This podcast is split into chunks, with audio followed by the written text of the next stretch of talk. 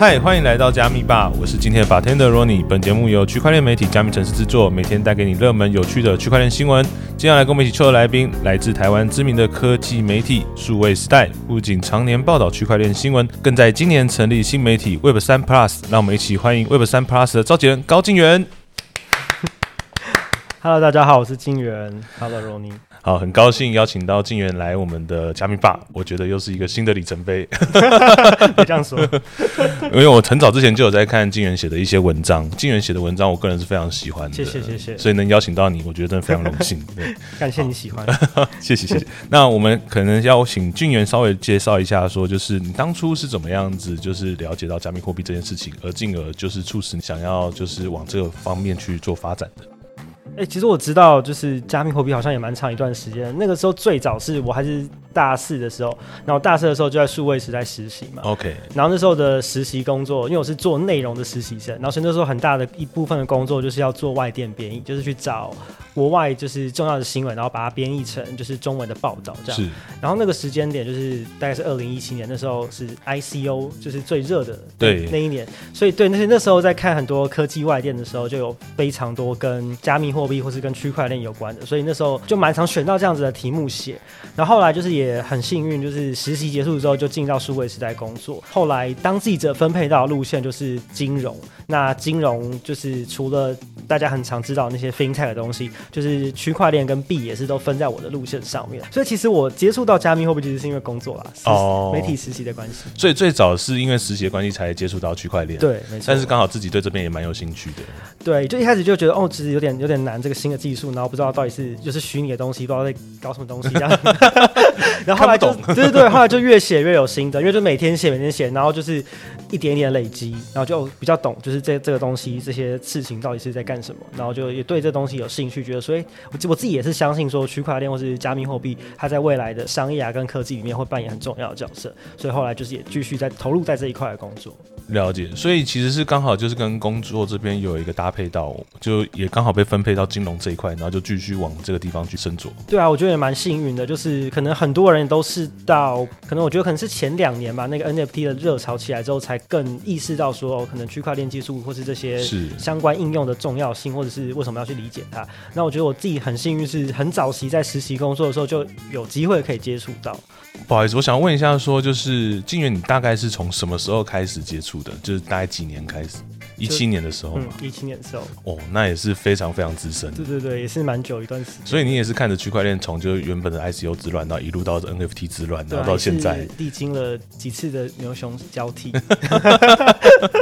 那你平常在做，呃，因为刚刚前面讲到说你是从原本的外电编译，然后转换到变成记者，那这样的转换上的话，在工作的形式上，你觉得有什么很大的差异呢？对于你在了解区块链这一块，我觉得还差蛮多的，因为外电编译的话，其实就是我们看国外的外电的新闻嘛，然后其实那就是一个二手的资料，是然后我们再去把它重新再做整理成一个清楚的文章，提供给读者。但是我觉得当记者之后，就会真的第一线遇到真的在做这些事情的人，比方说在台湾。做交易所的那一些人，在台湾做可能，比方说监管科技的那一些人，然后就会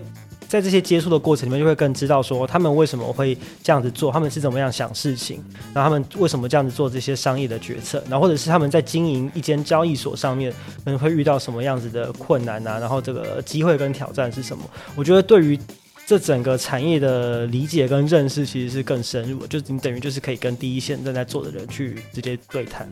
了解，所以这件事也帮助你对区块链这边有一个更明确的了解，不会原本就是想说，哎、这是什么东西这样子。对对对，我就是我觉得其实写外电，平常看外电就是一个累积啊，然后后来当记者之后，就真的实际有机会去跟这些业者聊，我觉得就是更比较，就我个人对于产业的理解更深入，然后在之后可能在写新闻上面，我觉得帮助也是蛮大的。哎、那我这边想要呃，就是延伸问一个问题，就是你会觉得说，就是跟一些非常就是技术背景的人在聊区块链相关的东西，有时候会不会觉得好艰深呢、就是可能不太理解到底在说什么？会，这是我觉得刚开始当记者蛮常碰到一个状况，就是他们有时候可能这些老板啊、创办人，他们本身就是工程师或者技术背背景出身的，是然后他们有时候觉得可能又已经用很白话的方式跟你讲解了，可是那个对像我自己就是是一个文科的背的人来说，就还是太太艰涩。我也是，也是。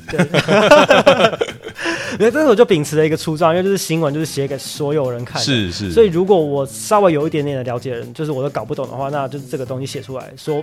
就一般的读者一定也是看不懂。是就我都不懂，别人怎么可能会懂？对，所以就是都一定要问受访者说，你可不可以在用更白话解释这是什么？那这个到底是什么意思？这样就是你要一直在问他，然后让他把这个他以为已经很白话的东西，再拆解到更像人人话，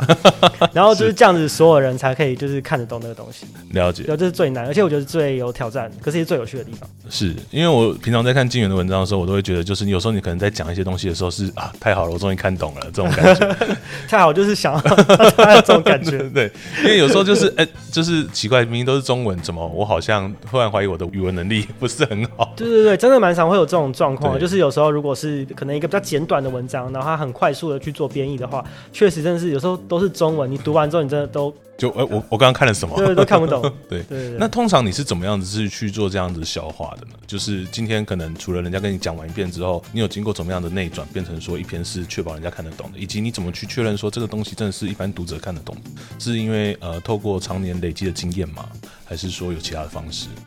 我觉得也是跟一开始就是当记者有关系，因为那时候我的呃负责路线其实很多是不只是金融跟区块链，那时候也有跑，比方说像电动车，因为前哦。年电动车也是一个很热门的科技的是议题嘛，电动车啊、电信，然后我也跑过治安、航空什么的，嗯，所以我觉得这些跑不同新闻的这个经验，我觉得是对我自己怎么样把一件事情就是讲解的很简单易懂，其实是很有帮助的。我觉得像可能有些人他可能刚开始做媒体或是刚开始做内容的时候，他就直接投入到某一个领域里面，他就有点比较难跳脱，或者是比较不能理解说为什么这个圈子以外的人会看不懂这件事事情。有很多专有名词都自己内化了。对对对，所以我在做报道的时候，我都会一直边写的时候边提醒自己。像最近，这是我最近也遇到一个就是很有趣的一个状况，让我觉得就是这个白话这件事情必须要做更落实。所以我要写一个 NFT 的东西，然后我就写就是那个 OpenSea，我把哦 OpenSea 放在标题，然后后来别的部门的同事就问我说，到底什么是 OpenSea？然后我就哦。就惊觉说，哦，很多人其实也是不知道 OpenSea，即便它是一个这么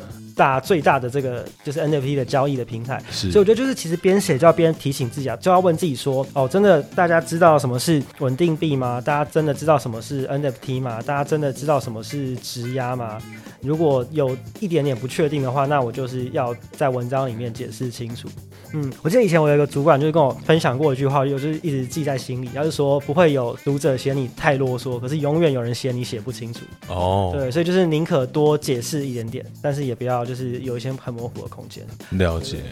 我觉得这是很棒的分享诶，因为的确有时候可能有些东西是真的，你会觉得诶，这不是大家都知道的东西，但事实上没有。对对对，而且尤其是如果我们今天文章是要给更多的人看的时候，它应该是要更白话的。对啊，就是也可以有机会传播给这个更多这个圈子以外的人看。对，是就是真的是要一直提醒自己啊，这就是每天我我到现在都还是在提醒自己。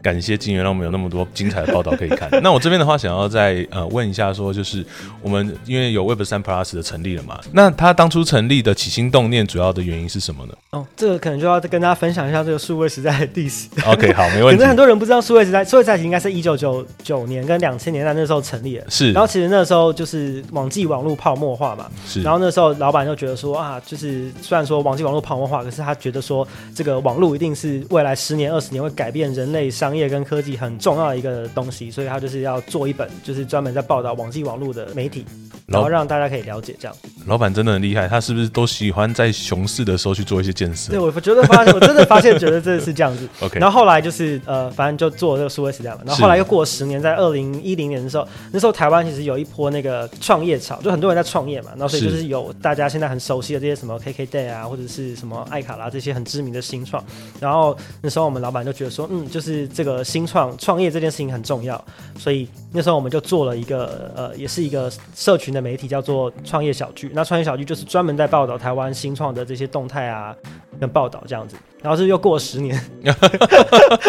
就二零二零年这时候啊，就疫情之后，就大家也可能也都还有还记得，就是那时候 NFT 很热嘛，然后这个比特币也有一度就涨到六万块美金，然后大家都这个很多人都投入其中，就想要赚钱这样。整个大牛市，对对对对，然后因为其实区块链这技术也问世很久了，就是也是有十几年的时间了，从这个比特币推出以来，然后就是也是经过十几年的时间，就数位时代也是从这个区块链技术有以来就是一直陆陆续续有在在关注跟报道。然后到了这一两年，就是老板跟团队是觉得说，哦，这个区块链技术或是整个产业它慢慢发展起来，已经有一个规模了。然后我们也做了这么久的报道，也觉得说，哎，其实我们也其实也是相信说，区块链这个东西会在未来的十年、二十年，就是会很大程度的改变人类的经济啊，或是商业。所以就是虽然说现在也是常常有这个牛熊交替或者是泡沫，然后我们还是决定就是做一个专门在报道区块链跟 Web Three 的媒体，那就是希望可以。让更多人知道到底什么是区块链，它可以怎么样去影响我们的生活、商业跟经济。然后也是希望可以让，因为我们现在有很多台湾的团队就是专注在做这一块嘛，也是希望可以让更多透过就是报道啊，就是任何形式的内容，让更多海内外的人知道说台湾的这些很优秀的团队他们在干嘛。我觉得非常棒，老板也等到了熊市，就直接创业一波。那我这边的话，呃，想要从金源这边开始问一些问题，因为你从原本的金融线，然后这样子一口气这样切进来，嗯，这样子会不会变成说你原本写作题材会受限，还是其实你觉得不会，它又是另外一片天地？你说会不会觉得如果只写区块链的话太受限？对啊，还是说其实你不会只写区块链，你还是会写其他的东西？还是会？我觉得倒是还好哎，我觉得其实它领域很广，像比如说你也可以写很技术的，就是比如说你就都写那些公链啊、链的技术，或者写一些跟治安相关的。是。然后这几年也，比如说像 NFT 的应用也是一块嘛，然后或者是像投资啊，或者是呃，比如说像道的这些应用也是都越来越多。但是我觉得这几年比较好选题目的一个原因，是因为有越来越多大型的品牌，他们也都在投入这一块。比方说像。很多的精品，比如说像什么 Tiffany 啊、Nike 啊、LV 啊什么的，他们也都某种程度的，就是参与其中。不管是他们发 NFT，或者是他们有内部成立自己的团队在研究。像比如说科技公司，像比如说 Line 啊、星巴克啊，然后台湾的华硕其实也都有团队在研究这件事情。所以我觉得，像是产业应用这一块。其实有蛮多有趣的故事跟题材可以写。我一开始其实接这个工作的时候，也会担心说，哇，就是从以前的跑三四个领域，现在只有一个领域，会不会每天都是工作难产？其实我发现其实不会，就是这个圈子里面每天都有很多很有趣的事情在发生。了解。那我可以问一下，说就是在接这件事之前跟之后，对你来说印象最深刻的事情有哪些吗？我觉得最大的差别就是我待在室内的时间变得更更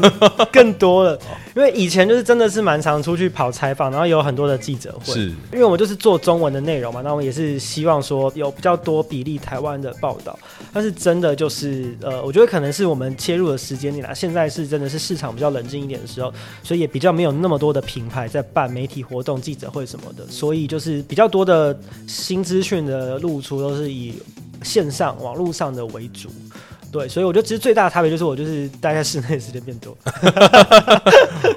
我很有感触。对对对，以前真的是要东跑西跑，现在就是跑出去的时间比较没有那么长。了解。那其实像区块链的新闻，就我所知的话，大部分也会比较偏 global 一点，它可能不会 focus 在台湾这一块。没错。那静源你怎么看这件事情呢？因为刚刚前面讲到说，因为数位时代它是一个深耕台湾的媒体，所以可能很多的一些报道出发点都会以台湾为主去做发散。那可是接着会有非常多国外的一些消息，可能我们比较熟悉的可能。像香港、日本、韩国、中国之类的，那其实更多的可能是在我们睡觉的时候，有一些欧美地区也不断的有非常多的新的消息冒出来。像最近可能有一个 Blur，它可能是一个新的交易平台，那它也目标是要干掉 Open Sea。那像这样子一些非常多欧美的消息，你这边会怎么去消化它？以及就是像 Web 三 Plus 之后有打算要怎么去呈现这些内容？嗯，这我觉得这个跟你刚刚上题问的那个有什么差别，是有蛮大的这个连结性。就是我觉得我现在除了比较常待在室内，也比较早起。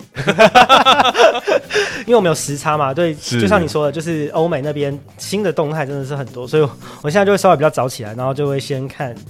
是早起还是没有睡？比较晚睡，比较早起，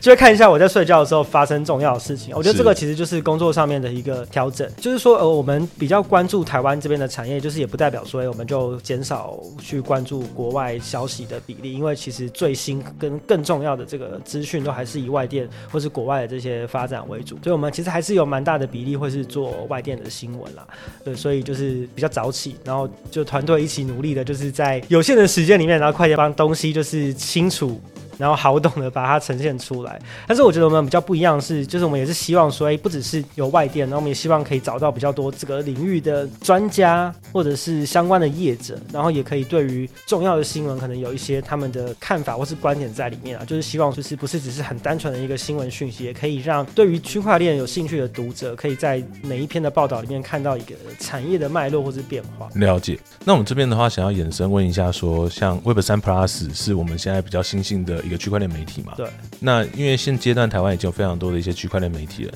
那我想问一下，Web 三 Plus 现在切进来的优势，以及你们后续想要主打的点是什么呢？嗯，我觉得最大一个优势就是刚刚这个 Ronnie 这个一直非常。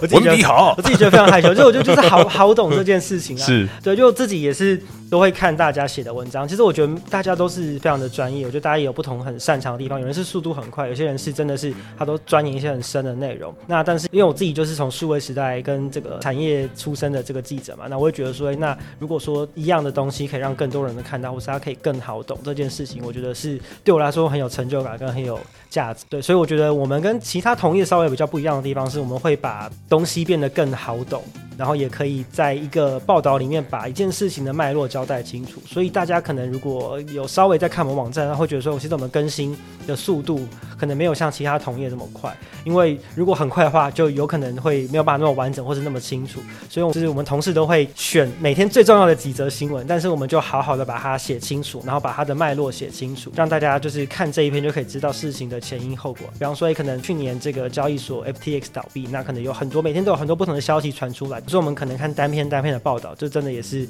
不太清楚它到底是发生什么事。所以如果说有一篇报道，它是可以很清楚的从为什么会这样子发生，然后它现在这个事情的进展跟后续的影响是什么。都交代清楚的话，我觉得就会对很多人来说是很棒的一件事情。所以这个是我们会做的一件很重要的核心。那现在除了就是文字报道之外，我们现在其实礼拜三中午有一个线上的直播的节目。这个直播节目就是希望可以跟台湾的这些在做 Web Three 跟区块链的社群有更多的连接了。我都会听，很棒。谢 谢谢谢。就是我们也我们有四个主持人，然后当然我是其中一个，然后我们三个都是我们就是跟我们是好朋友合作的这个呃客座主持人。那大家都有不同的专业，像我们有一位。主持人他是对于这个 NFT 很熟悉，那有一位是对于可能到相关的应用很熟悉，那他们都会根据他们自己擅长的领域，然后分享就是他们觉得最近很值得跟大家聊的一些议题。我觉得中午的这个直播其实很有趣，这么说？呃，因为你就是变成说它是一个带状型的节目，所以就变成说我吃饭的时候我都会期待一下今天可以看到什么东西。对对对，那时候想说放在中午也是想说大家可以那个 刚也不会说太早，就是有知道有些人比较晚醒，可是中午的时候。可能刚起床或者在吃饭的时候也可以看一下，也不用太长，就是三十分钟。对啊，对啊，就是一个刚刚好，也不会说很有负担的一个长度。然后它的内容也非常的有趣，因为会不同的主持人，他们有不同擅长的领域，所以刚好会对接到一些不一样的来宾。对啊，像最近我们就找那个台北灯节的那个设计师哦，是，因为他自己也有做一些 NFT 艺术的东西嘛，他就聊一些比较艺术应用面向，我觉得哦，其实也蛮有趣的，蛮就是跟大家比较接近。这一点也是我觉得 Web 三 Plus 跟其他媒体比较不一样的地方，就是你们因为有既有的，就是呃媒体资源，所以你们可以办法去串联到非常多的一些在台湾非常深耕的一些专家，还有各种 KOL，然后透过这样的方式跟大家有一个更亲近一点的接触，我觉得这点是非常棒的。嗯，我觉得是可能可以让这个触及的领域再更打开一点，更多一点嘛，对吧？像有时候同事遇到我，有时候他一时间想多看一些，比如说精品啊、艺术相关的这些应用，这样觉得就是或许这个也是我们之后可以努力的方向。了解。那刚刚前面讲到说，Web 三 Plus 其实是更面向一般大众的一个新媒体。那我想问一下，说就是刚刚除了我们的直播之外，我们还有做了哪些准备，要让更多的大众可以走进 Web 三的世界？我们现在从一月开战到现在，大概是还不到三个月的时间。对，那我们现在大概就主要有三块啦。就第一块当然就是每天网站上面的新闻，我觉得这个是最重要的基础。然后再来就是我们每个礼拜三的直播，因为我觉得其实每个来宾他都有不同的专业，然后每个礼拜分享内容，我觉得也都有不同的乐趣。所以就除了那个直播之外，我们现在也会把那个直播的东西就是做成 podcast，然后会上到我们的 podcast 频道。上，然后我们也会再请我们的同事，就是把那个。直播精华整理成文字的报道，然后那个直播就是也会留存。现在我们有一个自己的这个 YouTube channel，会上传到上面，所以就是那个内容就是可以让大家用读的、用看的、用听的。我觉得这个会是一个蛮重要的方向，就是如果有一个很好的东西，怎么样把它用不同的形式呈现？因为可能每个人就是习惯去吸收接触的方式不一样，对接触的方式不一样。所以如果那个东西真的很好的话，就是也不用一直把它局限在原本的那个形式，就是可以把它再更拆解这样子。所以我觉得这会是一个方向。然后现在我们 podcast 节目有两个啦，我们还有跟就是台湾一间非常知名的交易所叫做 X-Rays，跟他们联名合作一个 podcast 节目。会有这个节目是因为就是 X-Rays 的创办人问黄耀文，第一次治治安。背景出身的，然后他们公司就是非常多这种对于治安非常专业的人才，这样。然后他们其实每个礼拜内部都会产出一些就是产业的报告。然后他自己就觉得说，因为像问他本身就是很喜欢透过听 podcast 学习新知的人，然后觉得他都听英文，然后就觉得说中文的好像没有这种很权威，然后又很深入的节目。然后刚好他们公司有一批专门在做研究的人，他每一个礼拜都有这么深入的产业的报告，所以他们想说，那就自己出来做一个跟区块链有关的节目。可他们就是比较真的是比较专业。一点讲的比较深入，所以我觉得如果是真的是有经验的玩家或者是业内人士，我觉得听他们的节目会很有收获。我记得好像叫大西进，对对对，Web 3大西进，因为他觉得就是现在这个整个像西部拓荒一样。是我其实也有听几集，真的是呃有点硬，对对，是真的是很很专业的东西。对，但是它是非常有料的，就是如果你本身对于区块链这个技术有非常多的了解跟追求，我相信那几集听起来一定是很有收获，会有收很大的收获。了解，那这边看起来出来就是 Web 三 Plus，其实我觉得有一点最让我就是呃惊艳的地方，就是你们其实不会就是受限于就是单一媒体的方式，你们会用听的、用看的、用读的方式，然后让更多人去接触到 Web 三这一点，我觉得非常棒。那我想要再延伸问一下，说就是因为像静源你自己本身有接触到非常多的一些产业，那你目前来看整个二三年的话，你会觉得产业发展到现在，你有特别看好的赛道吗？除了 AI？除了 AI, 最近没有人在关心区块链，都在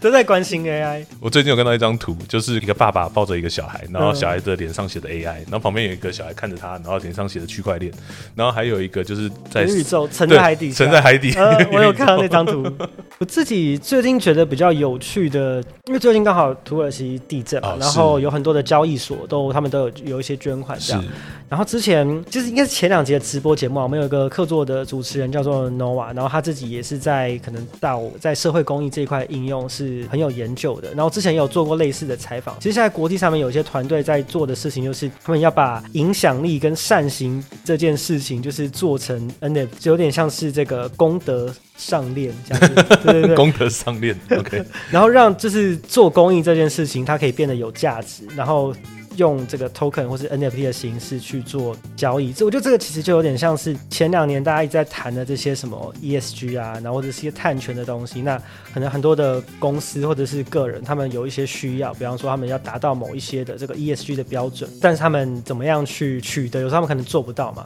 对，所以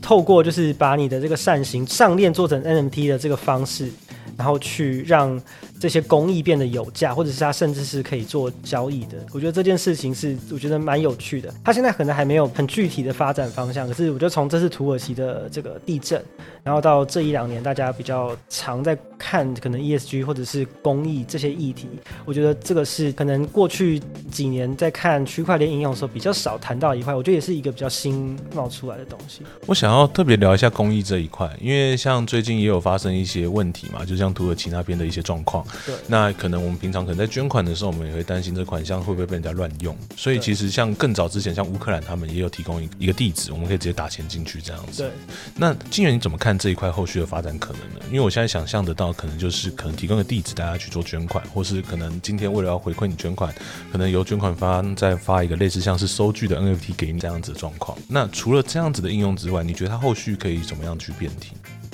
对啊，就是有有一个嗯，比如可能由政府出面有一个什么样的一个收款地址，我觉得这个是最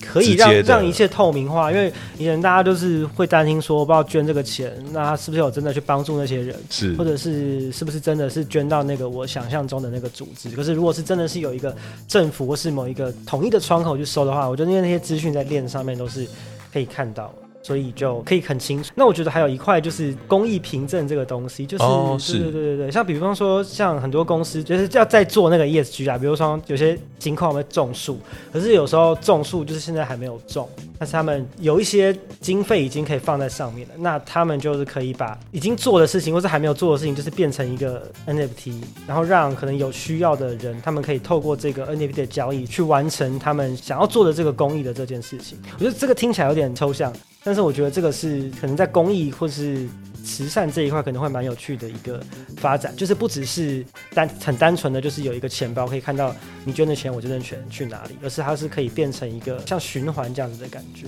了解。因为像区块链的特性有一个就是所谓的不可篡改嘛，我们都希望可以利用它本身的特性去达到我们希望这笔善款可以真的放在一些好的地方，而不是说什么哎怎么好像又不见了这样子。对对对，没错。我觉得这是一个很棒的议题。那除了这个我们刚刚讲到的就是比较偏公益的议题之外，你在看科技应用的部分上，你还有看到什么其他不一样的东西？其实我自己因为是那个就是财经类的媒体出身，所以我一直对于就是。背后的这些商业逻辑就是很很好奇，是是，我觉得这个也是我一直觉得很有趣的，就是常常在看一些这个区块链相关的新闻，大家可能都会把背后的一些运作逻辑啊、技术的逻辑讲得很清楚，我觉得好像就比较少人去讨论到说，比如说它的商业模式、它的商业逻辑是什么。但有时候我就会很好奇，比如说看到一间交易所，他们这么的成功，那到底是什么原因？那有时候去问他们，他们可能会跟你说，哎，是因为他们的治安做的特别好，是因为他们的。服务设计的特别好，或是商品特别多，所以他们的客户特别喜欢。然后我就会很好奇，说哦，那真的是这样子吗？到底一间成功的交易所，他们为什么会成功？就是一定有它背后的道理。或者有时候看到一些团队，他们发了一些就是发币或是干嘛干嘛，然后他们就赚了很多钱。然后我就会很好奇，说那到底要怎么样才可以赚很多钱？它是有什么特别的商业模式，或是他有什么商业上的策略，或是行销上的策略，在竞争这么激烈的团队里面可以胜出？我觉得这个好像是就。是比较少人在讨论到一块，那我自己就蛮好奇的，所以今年我也就是。会比较 focus 在这一块，对我也会很想知道到底，比如说 Blur 最近发代币这么成功，那它到底跟其他的 NFT 的交易平台有什么不一样？就我自己对这些很好奇。那你自己会去推测嘛？举例来说，刚刚讲到 Blur 的部分，那因为像 OpenSea 我们都知道，他每次交易的时候，他都会平台自己抽一些版税嘛。那我记得好像是二点五趴，但是 Blur 据我所知，它是完全不抽的，它最多就是可能让呃项目方去抽可能零点五趴，那他自己是完全的不收费，然后他最近又撒钱。对你，你觉得他这样的商业模式，你推测他可能是什么什么样的商业模式？我真的也不知道哎，所以我我最近就我最近跟同事就在研究，对对对，我们就想说可以一起研究看看，对啊，因为感觉这个对于之后的 NFT 平台的这个产业的变化，好像应该也是会有一些蛮